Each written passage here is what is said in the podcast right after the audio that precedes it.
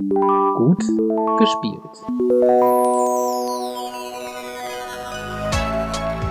Hallo und herzlich willkommen zu Gut gespielt, dem Spieleratgeber-Podcast. Wir unterhalten uns über Videospiele und deren Qualitätskriterien und das aus unterschiedlichen Perspektiven. Ich bin David Höth. Ich bin Joel Bayer und äh, wir beide leiten und äh, moderieren diesen Podcast wie beim letzten Mal.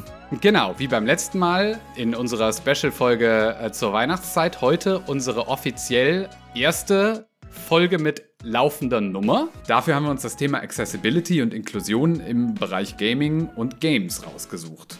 Mit dabei in unserem virtuellen Studio sind Melanie und Caro. Herzlich willkommen. Stellt euch doch mal kurz vor. Hallo.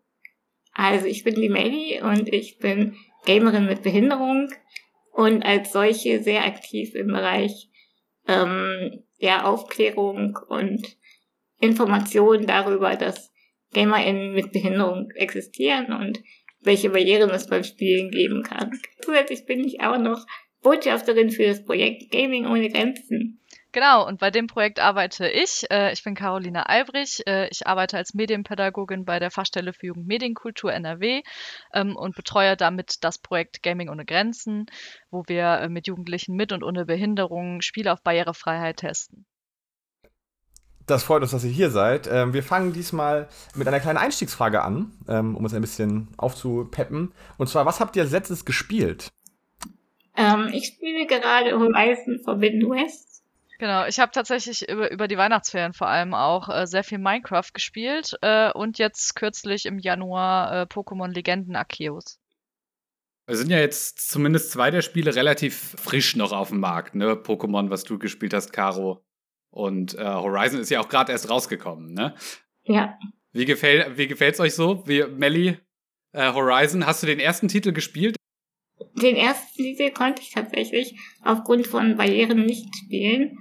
Ähm, und habe halt dann auf YouTube so ein paar Let's Plays und Story-Zusammenfassungen geguckt, um jetzt den zweiten, für den zweiten ausgerüstet zu sein, sozusagen. Ähm, der zweite macht einiges besser in Sachen Barrierefreiheit. Aber für mich persönlich ist es noch nicht genug. Also ich komme irgendwie klar, aber ich ähm, habe schon noch diverse Schwierigkeiten in der Bedienung bei Pokémon bin ich tatsächlich auch seit längerer Zeit mal wieder auf eine Barriere gestoßen. Ähm, denn äh, ich bin kurzsichtig und da gibt es einfach sehr viele Passagen, wo man sehr weit in die Ferne gucken muss. Und da musste ich mir tatsächlich den Fernseher deutlich näher zu mir ranrutschen, weil ich sonst überhaupt nicht klargekommen wäre. Aber ansonsten äh, inhaltlich und so vom Gameplay haben die da sehr viel äh, Neues äh, sich überlegt für die für das für die Pokémon-Reihe. Das hat mir sehr sehr viel Spaß gemacht und ich äh, habe mich tatsächlich jetzt auch sehr, sehr lange äh, zufrieden mit diesem Spiel beschäftigen können. Sehr cool. Jetzt haben wir schon so ein bisschen da äh, rausgehört, worum es auch eigentlich heute geht. Und zwar Accessibility und Inklusion. Jetzt äh, soll ja jetzt nicht unbedingt ähm, jede Person mit einer Kurzsichtigkeit äh, das nur dadurch lösen können, indem der Fernseher irgendwie verschoben wird. Was, was hat es denn mit diesen Begriffen auf sich, Inklusion und Accessibility? Möchte das mal jemand von euch erklären? Ja, gerne. Ähm, Inklusion ist im Prinzip, wenn alle dabei sein können. Also egal ob bei Computerspielen oder bei Konzerten in der Schule, auf dem Arbeitsmarkt. Ähm, es gibt einfach, ja, für jeden, egal ob eine Behinderung vorliegt oder welche Hautfarbe jemand hat oder ähm, welche geschlechtliche Identität, die Möglichkeit, daran teilzuhaben. Und Barrierefreiheit oder Accessibility ist eben das Wichtigste für Menschen mit Behinderung, um dahin zu kommen, weil die Barrieren aus dem Weg geschafft werden müssen, damit die Teilhabe ermöglicht ist. Genau, also in unseren Gruppen ist es zum Beispiel auch so, dass das eigentlich das Hauptziel ist, dass wir irgendwie gemeinsam einen Weg finden, jedes Spiel, worauf die Jugendlichen Lust haben, halt zugänglich zu machen. Äh, oder sollte das nicht so sein, darauf aufmerksam machen, ähm, dass da einfach Exklusion stattgefunden hat und dass deswegen halt Jugendliche nicht Zugang zu diesem Spiel hatten. Dann würde ich sagen, fokussieren wir uns direkt mal auf Videospiele. Ähm, was meint ihr beiden denn? Was fehlt euch denn in vielen Spielen, was aber leicht hinzugefügt werden könnte von Entwicklern? Genau, also bei uns in den Gruppen ist es tatsächlich so, dass äh, so das Allerwichtigste sein muss, dass wir das Spiel steuern können. Ähm, das bedeutet, dass es total wichtig ist, dass Spiele äh, die Möglichkeit bieten, die Tastenbelegung selber einzustellen und zu ändern, ähm, weil damit so ein bisschen zusammenhängt, dass wir auch adaptive Controller äh, nutzen können, die ja sich unterscheiden zu herkömmlichen Controllern. Ähm, ich weiß, Melly, du möchtest da bestimmt noch was hinzufügen. Ja, also für mich persönlich ist ähm, die freie Tastenbelegung auch sehr wichtig, was ich aber ebenfalls einen sehr wichtigen und oft vernachlässigten Punkt finde, sind Untertitel in guter Größe und guter Lesbarkeit. Ja, das ist tatsächlich bei uns in den Gruppen auch so. Also wir haben natürlich dann ja auch äh, jüngere Teilnehmerinnen und Teilnehmer, ähm, die auch einfach vielleicht Zeit brauchen, um Texte zu lesen, ähm, wegen äh, ja einfach nicht so guter Lesekompetenz, weil wir auch viele mit kognitiver äh, Behinderung haben. Ähm, und da ist es dann zum Beispiel auch wichtig, dass man äh, bestätigen kann, dass der Text weiterläuft und der nicht von alleine weiterläuft. Ähm, aber es ist allgemein sehr, sehr wichtig, dass, dass äh, der Text sehr groß ist. Also es, bei Spielen zum Beispiel gibt es anders als äh, bei Film und Fernsehen keine Regeln, wie Untertitel zu sein haben. Ähm, was eigentlich gut wäre, denn das hat seine Gründe. Es muss halt irgendwie ein großer Text sein auf kontrastreichem Grund, ohne viele Schnörkel. Äh, und es muss vor allem auch immer klar sein, wer gerade spricht. Und das äh, vergessen tatsächlich viele EntwicklerInnen ähm, was dann mit für Menschen äh, mit Seheinschränkungen vielleicht dann auch nicht so deutlich ist oder für Menschen mit Höreinschränkungen, die halt nicht gucken können, äh, nicht hören können, aus welcher Richtung denn jetzt das Gesprochene zum Beispiel auch kommt. Was meint ihr denn, inwieweit äh, sind Barrieren denn an Genres verknüpft? Wenn ihr sagt, es gibt jetzt verschiedene Genres, die äh, besonders barriereanfällig sind, ähm, was würdet ihr da zum Beispiel ähm, nennen? Ja, auf jeden Fall alles, was irgendwie actionreich ist, glaube ich. Ja, so Shooter, ähm, generell Multiplayer, äh, vor allem auch, weil ähm, es da natürlich auch zu Balancing-Problemen kommen kann, wenn die, ja, die Barrieren, die auftauchen, ähm, über irgendwelche Optionen ausgeglichen werden und sich dann Spielende ohne Behinderung irgendwie benachteiligt fühlen. Es gibt Wege, das auszugleichen, dass es nicht passieren muss. Das gibt es zum Beispiel bei Fortnite, wenn ähm, sich eine hörbehinderte Person die Richtungsanzeigen für ähm, Schritte oder für Schüsse ähm, einstellt, dann wird automatisch der Ton auf Mono-Audio umgeschaltet, sodass jemand, der keine Hörbehinderung hat, dadurch keinen Vorteil hätte. Was aber ganz spannend ist, dass äh, die meisten Profis trotzdem diese Einstellung ähm, bespielen ähm, weil es sehr, sehr stark ist, dass äh, man Schritte um sich herum erkennen kann, selbst äh, ohne die, äh, auch wenn man dann Mono hört. Aber es ist ganz spannend. Es ist eine sehr interessante Herangehensweise, dass man sowas so ein bisschen ausgleicht. Ja. Dass ähm, Leute keine unfairen Vorteile bekommen. Es ist immer noch ein bisschen stärker. Ähm, aber wenn es alle nutzen, dann ist es auch wieder für alle gleich. Ja. Das stimmt natürlich. Ähm, das ist natürlich auch ein Vorteil. Ich habe sowieso gemerkt, dass Fortnite sehr viele Anpassungsmöglichkeiten ja. meistens hat. Ich habe tatsächlich gestern ich habe gestern erst gesprochen äh, mit einer Gamerin, die äh, nur ein Auge hat seit Geburt an. Ähm, und sie kann zum Beispiel gar nicht räumlich sehen. Das heißt, die ganzen neuen Spiele, die ja fast ausschließlich in 3D äh, produziert werden, sind für sie halt raus.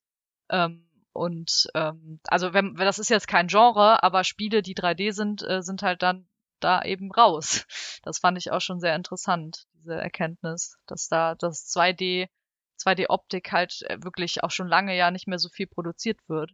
Viele Spiele haben ja so manchmal 2D-Passagen, aber das Hauptspiel ist halt irgendwie dreidimensional äh, produziert. Das ist eigentlich ja eine ganz spannende Sache. Das ist, äh, ja, habe ich jetzt. Ja, ich meine, Barrieren sind überall. Das äh, ist, glaube ich, auch ein bisschen, was wir mitnehmen können. Adaptiver Controller viel ganz am Anfang mal im, im Gespräch. Und alles, was wir jetzt so genannt haben, ist ja eigentlich so, abgesehen vom Fernseher ranschieben, äh, ranziehen, äh, eine, eine softwarebedingte Unterstützung eigentlich, ne? Untertitel oder ein, bestimmte Einstellungsmöglichkeiten wie das Pausieren oder wiederholtes Anschauen einer, einer Cutscene. Wie sieht es denn auf der Hardware-Seite aus? Was, was für ein Setup hast du denn, Melly? Vielleicht äh, fangen wir da einfach mal an. Wie, wie spielst du? Äh, ja, das ist ein bisschen unterschiedlich, je nachdem, auf welche Konsole ich spiele. Also ähm, generell spiele ich lieber auf Konsolen als am Computer. Ähm, und an der Xbox benutze ich eine Kombination aus Standard-Controller und dem Xbox Adaptive Controller. Der Adaptive Controller ist, ähm, ja, ich sage immer, er sieht aus wie so eine kleine mobile Kochplatte.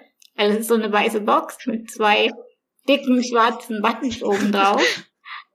Und ähm, diese Box dient im Prinzip als Hub, um externe Taster daran anzuschließen. Und die Xbox bietet die Möglichkeit, ähm, über die sogenannte Copilot-Funktion zwei Controller zu einem zusammenzuführen, sozusagen.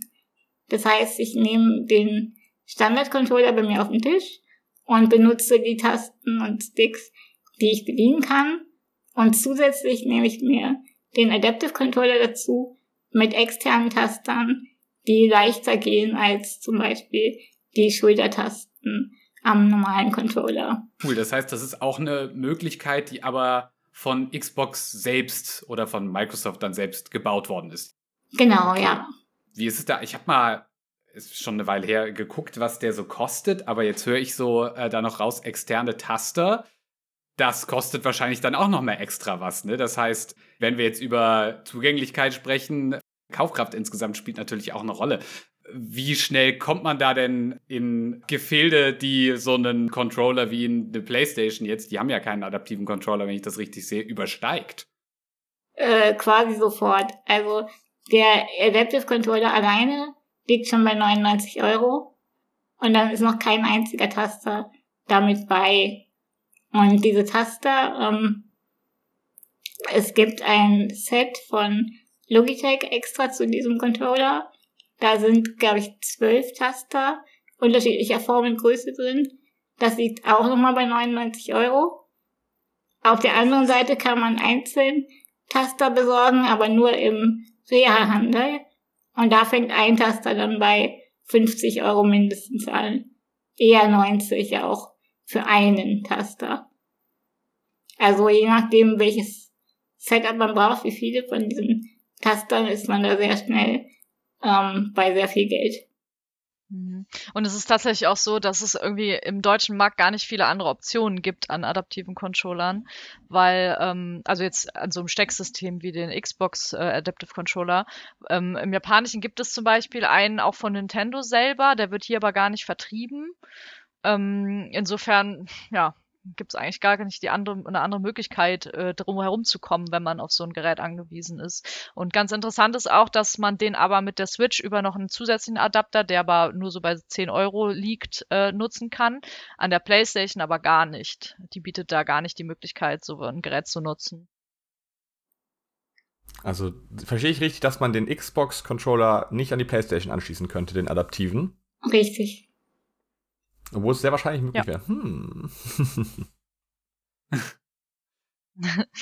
Wie sieht das äh, aus? Du hast jetzt gesagt, du spielst am liebsten Konsole. Ich höre da ein bisschen raus, du spielst auch ab und zu mal PC. Spielst du da auch mit dem Adaptive Controller? Kann der das auch? Ja, also wenn ich am PC spiele, dann auch in dieser Kombination mit ähm, Adaptive Controller und Standard Controller, weil Windows hat auch diese Copilot-Funktion. Das ist einfach so ein Microsoft-Ding quasi. Ähm, oder aber reine Mausspiele, da ich keine Tastatur benutzen kann. Mhm. Und wenn wir so über Setup reden, wie ist das bei dir, Caro, in den, in den Einrichtungen, die du dann ja öfter mal auch besuchst oder mit denen du zu tun hast? Äh, was nutzt ihr da so für Hardware? Noch was über diesen Controller hinaus? Oder gibt es Sachen, die besonders gut funktionieren bei breitem Publikum? Ja, ja, also bei der Switch zum Beispiel ist es ganz cool, dass die ja relativ flexibel ist, was die Steuerung betrifft. Also man hat da ja drei Optionen. Man kann entweder das, das Gerät komplett äh, im Handheld-Modus spielen ähm, oder man kann die kleinen Joy-Cons benutzen ähm, oder die großen Pro-Controller von Nintendo, die also ja so ähnliche Controller sind wie jetzt irgendwie bei PlayStation und Xbox. Ähm, und tatsächlich könnte ich jetzt nicht behaupten, dass eins davon besser wäre, denn äh, ja Behinderungen fallen einfach total unterschiedlich aus. Und manche von unseren Teilnehmerinnen und Teilnehmer können ähm, viel besser mit dem Pro-Controller spielen, weil die da einfach irgendwie was Größeres haben, weil die vielleicht auch die kleinen Joy-Con-Tasten irgendwie gar nicht gut treffen können, weil das eben ein sehr kleiner Controller ist im Vergleich. Ähm, Genau, wir haben auch schon mal mit dem Adaptive Controller gespielt. Äh, da war für uns tatsächlich auch so die Steuerung mit den Füßen irgendwie mal ganz interessant. Und wir versuchen, testen halt zum Beispiel, wenn wir Spiele testen, auch immer, ob man die einhändig steuern kann mit Hilfsmitteln, ähm, wenn eben die Steuerung selber das nicht hergibt. Also das ist halt einfach, ja, da, da gibt's halt nicht so eine Standardlösung, wo ich jetzt sagen würde, ja, das ist irgendwie perfekt, weil das dafür sind Behinderungen einfach zu unterschiedlich. Und jeder braucht irgendwie was anderes. Ich höre da so ein bisschen raus, wie ähm, dieser Entwicklungsprozess überhaupt funktioniert. Wie sieht das denn da aus und wie kann, kann man vielleicht hinkriegen, dass Firmen oder eben auch Entwicklerstudios, wenn man dann wieder auf Softwareseite darüber nachdenkt, mehr, äh, mehr darauf eingehen und vielleicht eine breitere Palette anbieten an Accessibility-Optionen? Ganz wichtig ist enge Zusammenarbeit mit der Behinderten-Community. Es gibt behinderte SpielerentwicklerInnen, die unterstützen können, die für die Studios ähm, eingestellt werden können, um dort zu arbeiten. Ganz einfach als Teil des Teams und dann aber zusätzlich hm. zu ihrer EntwicklerInnenkompetenz auch noch die Behindertenkompetenz mitbringen. Ähm, und es gibt auch jede Menge behinderte SpielerInnen, die als ähm, BeraterInnen tätig sind und Studios bei der Entwicklung beraten können. Ja.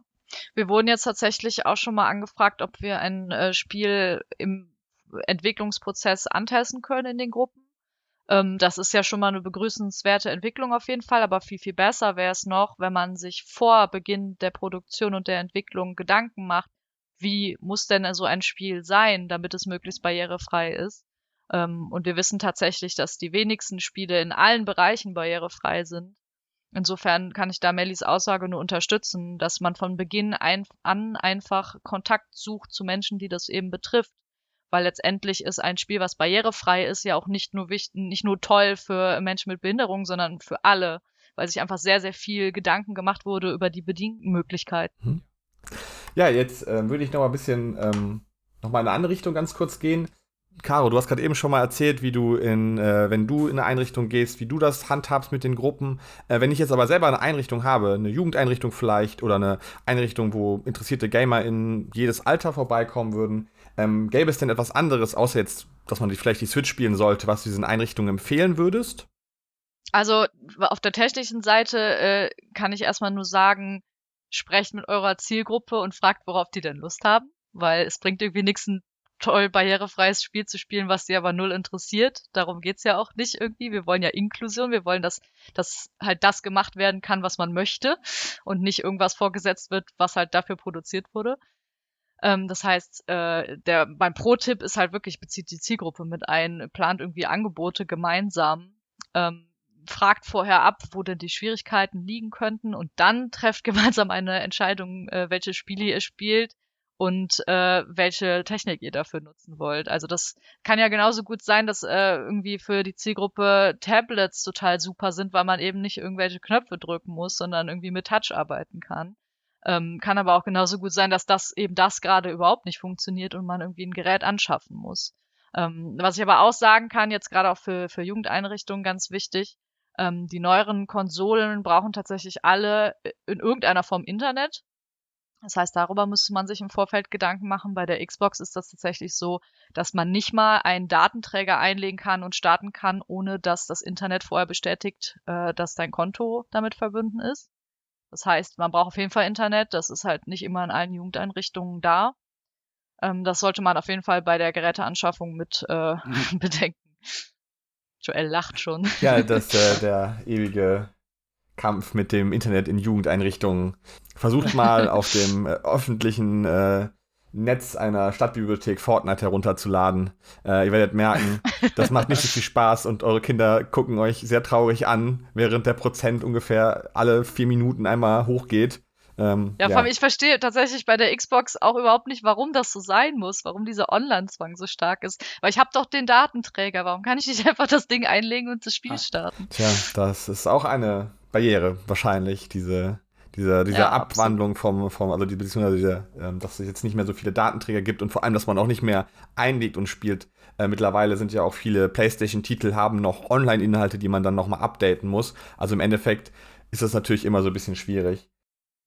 Du hast auch eben, ähm, da möchte ich gerade noch mal kurz drauf zurückkommen, ähm, als es um Spiele, genau, Caro, du hast das, glaube ich, gesagt, als es äh, bei Einrichtungen darum ging, rauszusuchen, ähm, besondere, weiß ich nicht, ein Spiel nur auszuwählen, was besonders inklusiv ist. Ähm, und da habe ich mich gefragt, wie finde ich denn überhaupt ein Spiel, das besonders gut Features jetzt, die äh, für, für meine Anforderungen entsprechend äh, angeboten werden. Also ich stelle mir jetzt, wo ich so drüber nachdenke, eigentlich die tatsächliche Suche nach einem Spiel gar nicht so leicht vor im Zweifel. Ist das so? Ja, definitiv. Also da kommen wir auch wieder in den Bereich der, der Sprachkompetenz, weil im englischsprachigen Web haben wir ja schon so ein paar ähm, Möglichkeiten, solche Spiele zu finden. Da gibt es zum Beispiel die Seite caniplaythat.com, die ähm, sehr umfangreich informiert und Spiele auf Barrierefreiheit testet. Ähm, dann gibt es Game Accessibility Nexus. Das ist auch so eine journalistisch aufbereitete Review-Seite für ähm, Spielbarrierefreiheit. Aber deutschsprachig ist zumindest, soweit ich das weiß, das, was Gaming ohne Grenzen gerade macht, das Einzige, was wir haben. Und da haben wir eben aufgrund der, des Jugendcharakters dieses Projekts die Schranke der Altersbeschränkung. Also da sind keine Spiele für Erwachsene mit dabei. Ja, also ich fürchte auch, da, da hilft wirklich nur die Recherche entweder im englischsprachigen Raum äh, oder ich kann halt noch empfehlen, ähm, dann einfach auch vom Rückgaberecht Gebrauch zu machen. Dass man äh, eben testet, ob das Spiel für, für einen zugänglich ist und wenn nicht, dann einfach mit genau dieser Begründung umtauscht. Also ich finde, da müssen eigentlich die, die Vertriebe irgendwie auch ein bisschen sensibler reagieren. Im Microsoft Store gibt es seit zwei, drei Monaten ähm, noch so spezielle Accessibility Tags, nach denen man suchen kann. Ähm, das ist aber gerade noch im, im Aufbau. Also sind schon einige Tags dabei und es gibt auch viele Spiele, die schon damit ausgestattet sind. Aber generell ist es noch nicht komplett ausgereift, um sagen zu können, okay, wenn ich den und den Tag eingebe, dann kriege ich auf jeden Fall ein Spiel, das ich 100% spielen kann. Mhm. Ja, ich habe tatsächlich jetzt auch kürzlich erst gesehen, dass äh, Minecraft zum Beispiel auch eine ganze, äh, ganzen Abschnitt auf ihrer Homepage hat, was für barrierenfreien Einstellungsmöglichkeiten das Spiel hat. Ähm, sowas wäre natürlich cool, wenn allgemein die Vertriebe oder die Entwicklerstudios von äh, Spielen sich auch überlegen, so eine Passage irgendwie auf ihren Spiele-Homepages zu integrieren. Ähm, dass da eben schon drin steht, das und das äh, könnte vielleicht auf Schwierigkeiten stoßen ähm, und so weiter und so fort. Das ist wahrscheinlich, wie du es jetzt erklärt hast, Caro, nicht Usus. Das ist nicht normal, dass Spiele Nee. äh, das anbieten auf ihrer Internetseite. Ich habe mich sehr gefreut, als ich das gesehen habe, weil ich dachte, ah ja cool, da hat sich ja mal wer Gedanken gemacht und das einfach mal aufgeschrieben. Aber wie, wie kann man denn diese Sichtbarkeit, die wir eben auch so ein bisschen ja schon auf Seiten der Studios so angesprochen haben, ähm, gibt es da noch andere Levels, auf denen man da ja wirklich einfach das Thema sichtbar machen kann für ein breiteres Publikum? Jetzt mal auch abgesehen von dem, was wir jetzt vielleicht auch hier machen und was äh, du, Melli, und du, Caro, ja in eurem Alltag auch ähm, die ganze Zeit macht. Ja, also zur Repräsentation würde ich gleich dir das Wort übergeben, Melli. Ähm, aber von zum Thema Sichtbarkeit fände ich es halt zum Beispiel total cool, wenn jedes Spiel, bevor man spielt, halt schon mal die Einstellungsmöglichkeiten für Accessibility irgendwie direkt einblendet. Weil dann hast du äh, auch als, als Mensch, der das vielleicht nicht braucht, direkt äh, nochmal vor Augen, alles klar, ähm, es ist eben ganz normal, dass äh, Menschen sowas brauchen könnten und äh, also einfach diese Normalisierung fände ich halt total begrüßenswert. Ähm, und natürlich für die SpielerInnen und Spieler, die es eben brauchen, ist es total toll, dass äh, sie direkt quasi begrüßt werden damit äh, und sehen, alles klar, es wurde an mich gedacht. Ich kann jetzt hier, bevor ich überhaupt irgendeine Taste drücke, äh, mir das durchlesen und das so einstellen, wie ich das brauche. Also das wäre so mein Wunsch für Sichtbarkeit und irgendwie willkommen ja, daran angeknüpft würde ähm, ich mir auch wünschen, dass die Studios schon vor Release ähm, auch damit an die Öffentlichkeit gehen und sagen, wir haben uns das und das an Accessibility Features überlegt.